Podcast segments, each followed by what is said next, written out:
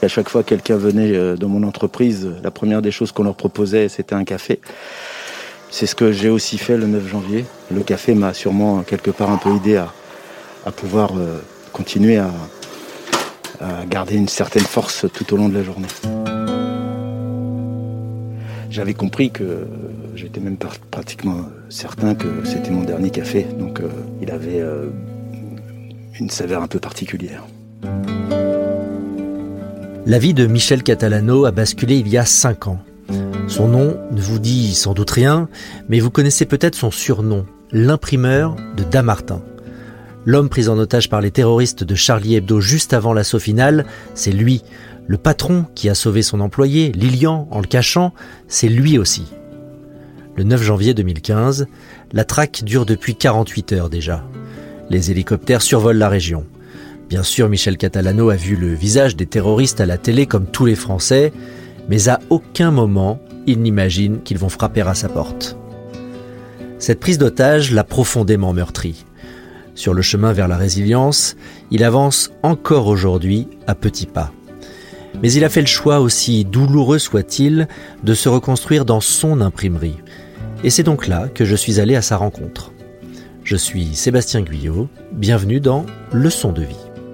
Alors le 9 janvier, en fait, euh, on est euh, dans l'embrasure de la porte, tous les deux en train de discuter parce qu'on prépare la journée, on boit un café.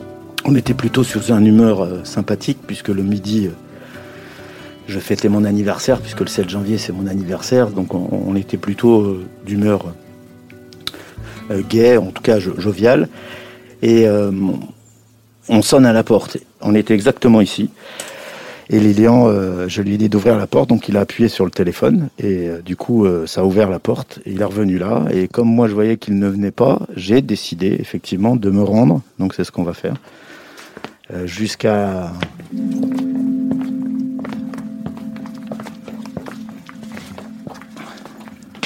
jusqu'à la baie vitrée qui est là. Et là, tout de suite, je remarque évidemment un lance-roquette et une Kalachnikov habillé en noir. Au départ, j'ai ai pas cru, j'ai pensé tout de suite euh, d'abord aux gendarmes. Et après, j'ai vite compris que c'était eux. Et donc, du coup, j'ai fait demi-tour et je me suis dirigé vers euh, Lilian euh, assez calmement. Je lui ai dit, écoute Lilian, ils sont chez nous. Et donc, il m'a regardé avec un air apeuré, évidemment, mais surtout avec le regard de la mort euh, euh, dans les yeux. Et ça, si on l'a jamais vu euh, de sa vie, on ne sait pas ce que c'est. Et donc, je lui ai dit tout de suite, coupe ton portable et cache-toi. Cache-toi et coupe ton portable, exactement. Et je me suis retourné et j'ai entendu qu'ils montaient l'escalier. J'ai donc été dans, leur direction pour, je ne sais pas à vrai dire, pour, les ralentir, pour permettre à Lilian de se cacher voilà, c'était euh, c'était instinctif. Parce que pour moi, au moment où je vais vers eux, évidemment, euh, je vais à la mort. Donc euh, c'est sûr que pour moi, l'important c'était qu'ils puissent se cacher, qu'ils ne le trouvent pas. Et donc là, cet escalier, ce n'était pas celui-ci? Non. C'est par ici qu'ils arrivent à l'époque, c'est un, escalier euh, hélicoïdal en fait qui monte en métallique et qui a un bruit particulier. Et là, en plus, ils étaient donc lourdement armés et avec des grosses chaussures et le bruit était symptomatique. C'est-à-dire, c'est vraiment quelque chose qui qui a continué et qui continue encore euh, aujourd'hui de temps en temps à ressurgir parce que c'est un bruit euh, spécifique que je reconnais et qu'il a fallu effectivement qu'on change l'escalier parce que c'était pour moi impossible d'imaginer revivre ça tous les jours.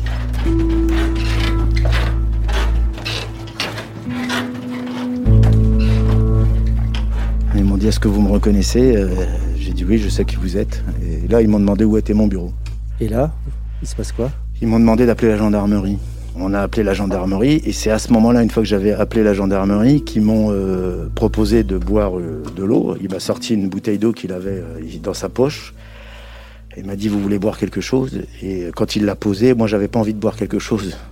Voilà, c'est un réflexe. J'ai dit Non, mais j'ai du café on peut boire un café si vous voulez, parce que je voulais aussi les éloigner le plus possible pour pas qu'ils entendent le bruit éventuel de Lilian ou tout ce qui pouvait se passer à l'endroit où était caché Lilian. Donc mon objectif était de les ramener ici devant la baie vitrée pour qu'ils soient à la fois visibles, qu'on voit et puissent voir ce qui se passe autour. Donc on est revenu à la machine à café qui était située là-bas. Et à ce moment-là, j'ai fait, j'ai fait le café. Il vous parle à ce moment-là quand vous buvez le café? Oui, enfin c'est moi qui leur parle puisque je leur dis bah, je vais vous montrer comment marche la, la machine à café pour après. Voilà, c'est des mots qui sortent, on ne sait pas pourquoi. Je ne sais pas pourquoi j'ai dit ça, je ne sais pas pourquoi j'ai senti, mais j'avais vraiment le sentiment que de toute façon, pour moi, ma journée n'allait pas se terminer très vite.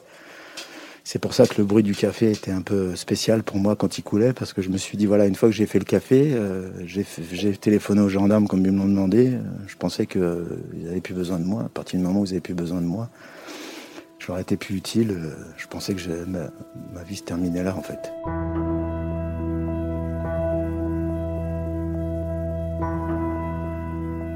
Il commence à m'expliquer sa jeunesse, euh, d'où il vient, euh, pour qui, pourquoi il fait ça, etc.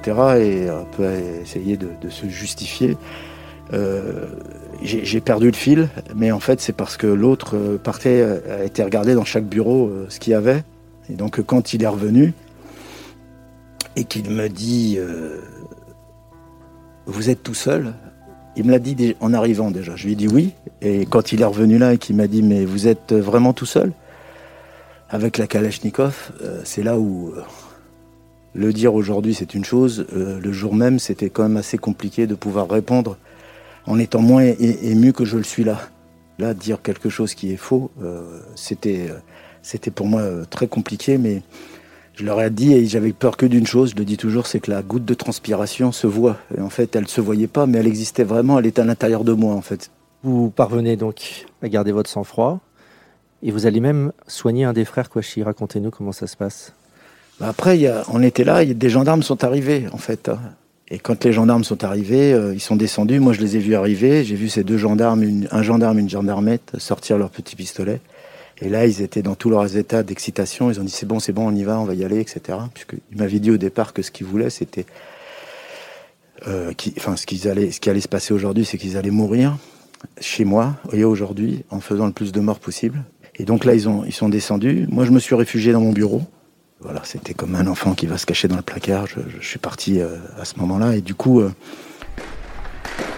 bah, il y a eu des échanges de coups de feu. J'ai entendu quelqu'un qui tombait. Et je me suis dit, qui, qui, qui, reste? Euh, et, puis en fait, après, j'ai entendu dans les, les escaliers quelqu'un qui remontait les escaliers.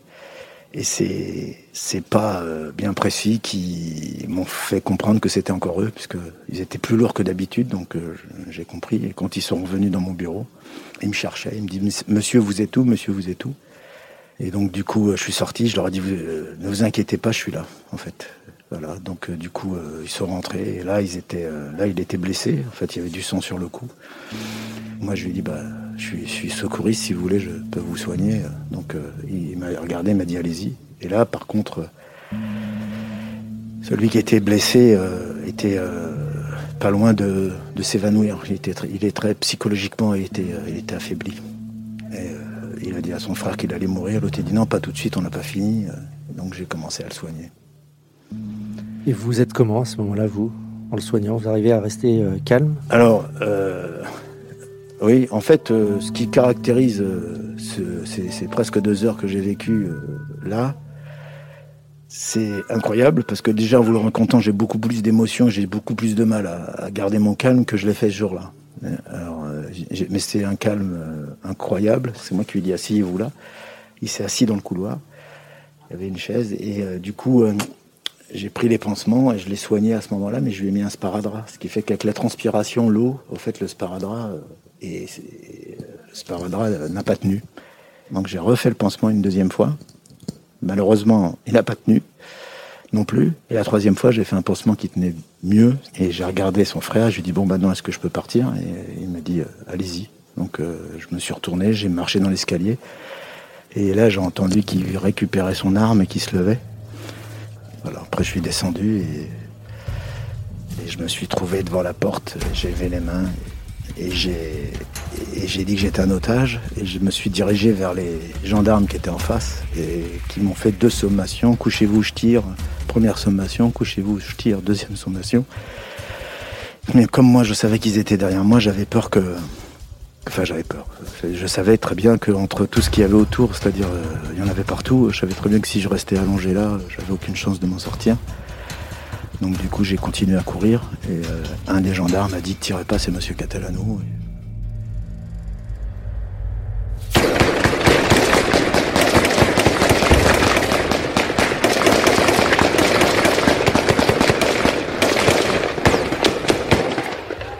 En fait, l'assaut a duré euh, une minute et moi j'ai cru que ça avait duré euh, un temps infini. Quoi.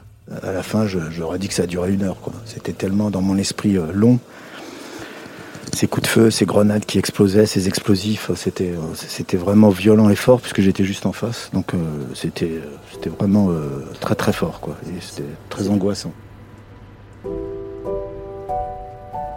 L'imprimerie de Michel Catalano, c'était toute sa vie. Une entreprise créée il y a près de 20 ans. Elle est désormais totalement détruite, dévastée par les 800 balles échangées entre les terroristes et le GIGN. Après l'assaut, Michel Catalano aurait pu fuir sans se retourner. Mais pour lui, ça aurait été une douleur supplémentaire. Alors il bataille pour convaincre sa femme et ses enfants qu'ils doivent rebâtir une nouvelle imprimerie exactement au même endroit. La reconstruire pour se reconstruire. C'est le prix à payer encore aujourd'hui.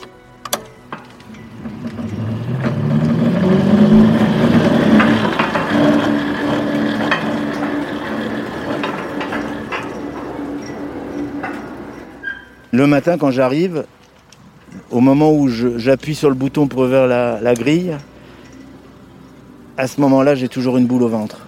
Tous les matins. Cinq ans après Cinq ans après, tous les matins. Je croyais que ça allait s'atténuer, mais en fait, ça le fait tous les matins. Mais une fois que je suis dans l'entreprise, tout redevient normal. Mais c'est vrai que là, en l'occurrence, euh, c'est euh, toujours la même chose. En général, je mets la radio et, ensuite, euh, bah, au fur et à mesure que les personnes arrivent, c'est-à-dire euh, l'atelier, euh, le chef d'atelier, le personnel, enfin tous les gens, tous mes collaborateurs, évidemment, j'ai plus aucun ressenti. Je suis, plongé dans, dans, la vie en fait. c'est un peu ça. Alors, est-ce qu'on peut aller voir cette, cette imprimerie en route sans, sans, trop déranger votre fils, sans trop déranger le travail en cours? Ces sons de vie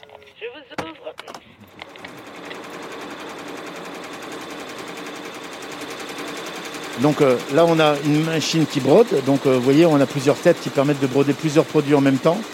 Là, on a une machine qui, euh, qui fait des flocages, ce qu'on appelle des flocages sur des maillots ou des choses comme ça qui ont son rapport. Donc là, vous voyez des images de hockey sur gazon. Hein, c'est le sport que je pratique avec mon fils. C'est pour ça aussi que ça me rappelle des bonnes choses. voilà, c'est pour moi la vie, quoi. C'est la vie. J'ai voulu recommencer euh, mon activité, c'est que j'aime mon métier. Et dans ce métier, il y a des bruits qui peuvent des fois être désagréables pour les gens qui viennent, parce qu'on euh, ne peut pas se parler, on fait du bruit. Mais pour nous, c'est le bruit des machines qui tournent, c'est le bruit, entre parenthèses, de l'économie qui fonctionne, de l'entreprise qui va bien, etc.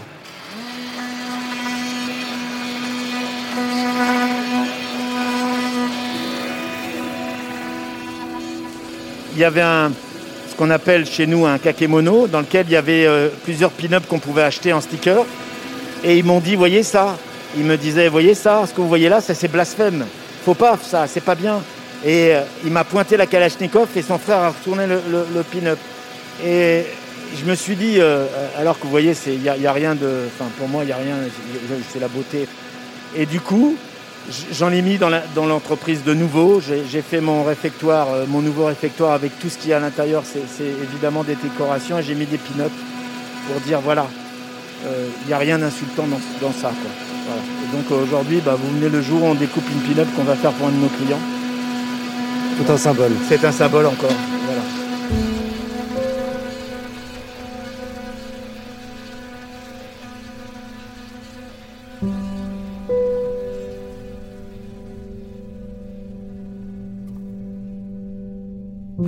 Pas partir d'ici parce que euh, moi je m'y sentais bien, mon entreprise tournait, j'avais une vie euh, tout à fait euh, passionnante avant ce qui m'est arrivé. D'un seul coup tout s'écroule et, partir, j'ai eu l'impression de, fuir.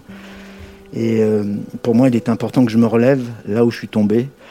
C'est important. Donc c'est important qu'on reconstruise le bâtiment là. Ça a été très difficile, ça l'est encore. Mais en tout cas, pour moi, je regrette pas parce qu'une une des choses qui était importante que j'ai fait aussi avec mon psy, euh, c'est que je me suis aperçu, notamment, que la beauté du monde, elle existe vraiment, et je m'en suis rendu compte. Et, je voulais que ce bâtiment, quand on y rentre, on, s'y sente bien, je voulais qu'il soit accueillant, je voulais qu'on y voit aussi ce que j'étais. Donc c'était important pour moi. On rentrait pas dans n'importe quel bâtiment, c'est un bâtiment dans lequel on trouve ce que je pense. Et les phrases que vous voyez sur les murs, que j'ai incorporées dans le mur, c'était aussi pour dire voilà qui je suis, voilà comment je fonctionne. Voilà, on trouve toujours une solution quand on a l'envie et le courage. Soyez autodidacte, n'attendez pas que la vie vous donne des leçons. Voilà, en voilà deux, mais une autre aussi, celle que, euh, que j'aime aussi, c'est tu ne sais jamais à quel point tu es fort jusqu'au jour où, où être fort reste la seule option. Donc c'était important, et il y en a tout un tas, vous verrez dans le bâtiment, qui symbolise un petit peu ma façon, de voir les choses de la vie aujourd'hui, mais qui était déjà présente en moi avant.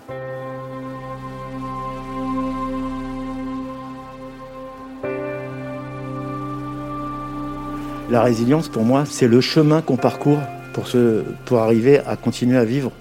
Mais c'est surtout pas une fin en soi. On apprend à vivre avec. J'allais dire, c'est comme euh, le diabète, c'est-à-dire on vit avec ce qu'on a. C'est-à-dire que j'ai encore, des, je vis, j'ai encore des cauchemars, j'ai encore des moments difficiles. Je, me bats encore tous les jours, des fois, pour rester serein.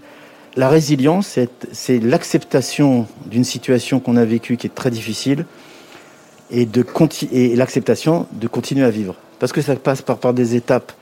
Euh, moi, les premiers jours, euh, me lever était une, épreuve. Mais quand je dis une épreuve, c'était dur. Je n'avais pas envie de me lever. Et ce qui m'a fait me lever, souvent, c'était bien sûr ma famille, mon socle. Le socle, c'était surtout et avant tout ma famille, mes amis. Et le fait aussi qu'en tant que chef d'entreprise, j'ai été le seul à maîtriser tout ce qui pouvait concerner l'entreprise. C'était très éprouvant, mais ces étapes ont été importantes. Et ça a commencé par juste sortir de mon lit. C'était déjà une épreuve pour moi, énorme, sortir de chez moi.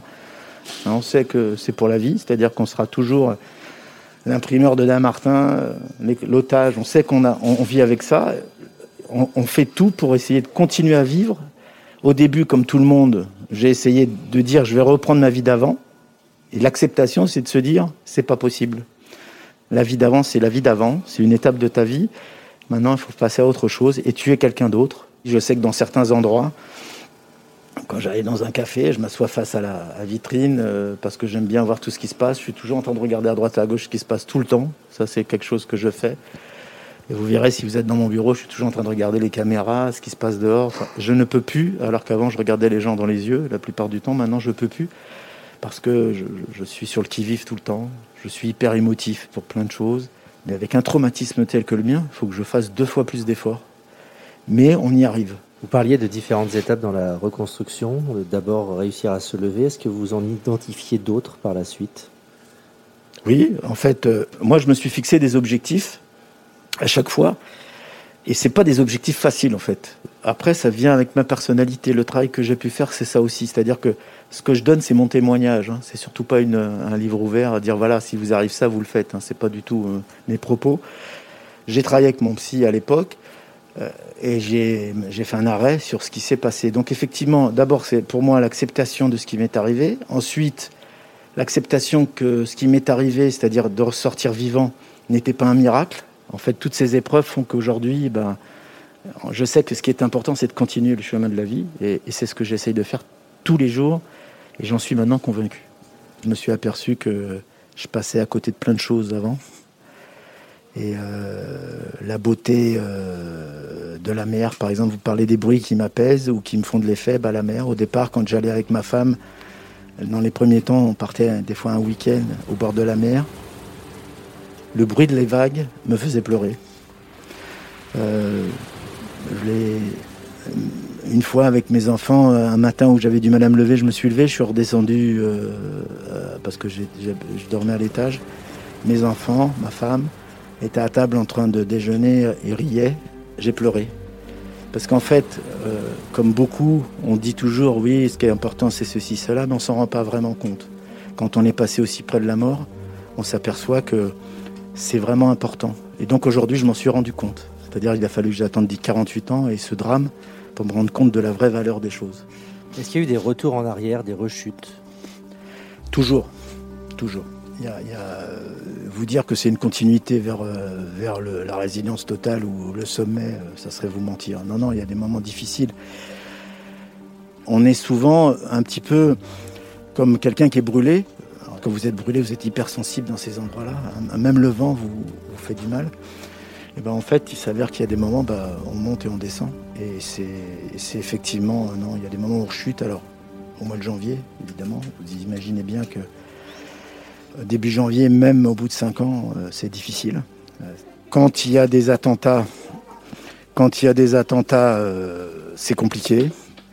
Quand, bah, comme là, quand on perd quelqu'un de sa famille, notamment sa mère, c'est compliqué. Mon fils m'a offert un t-shirt pour la fête des pères. Ma, fille aussi, mais mon fils m'en avait offert un qui était aussi, que je trouve, qui résume aussi ça. C'est une phrase de Nelson Mandela euh, ne me jugez pas sur mes réussites, mais le nombre de fois où je me suis relevé de mes échecs. Et d'ailleurs, vous avez euh, choisi de, trouver une nouvelle maison euh, avec des bruits apaisants aussi. C'est ça.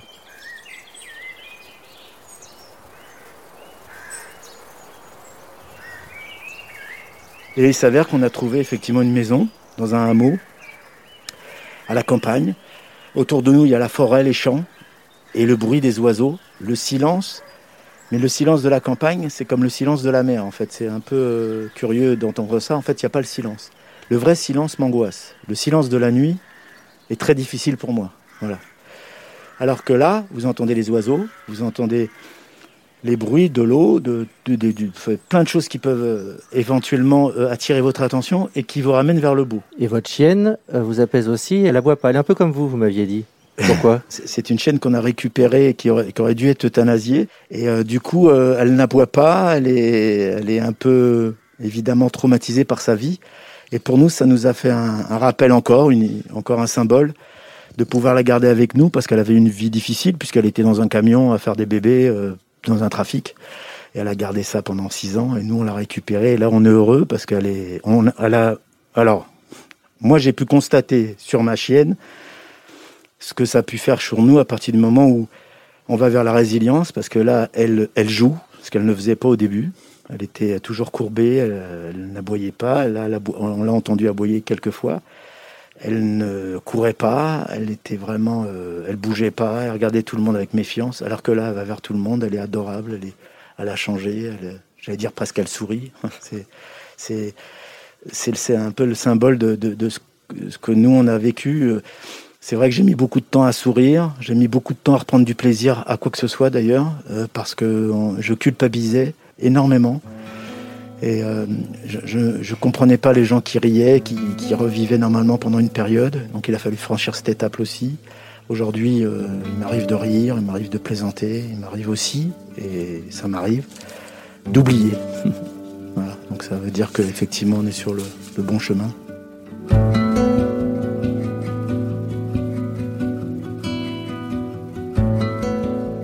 Vous venez d'écouter Leçon de vie, un podcast Europe 1 Studio que j'ai imaginé et écrit avec l'aide de Julien Tarot à la réalisation et de Fanny Rascle à la production.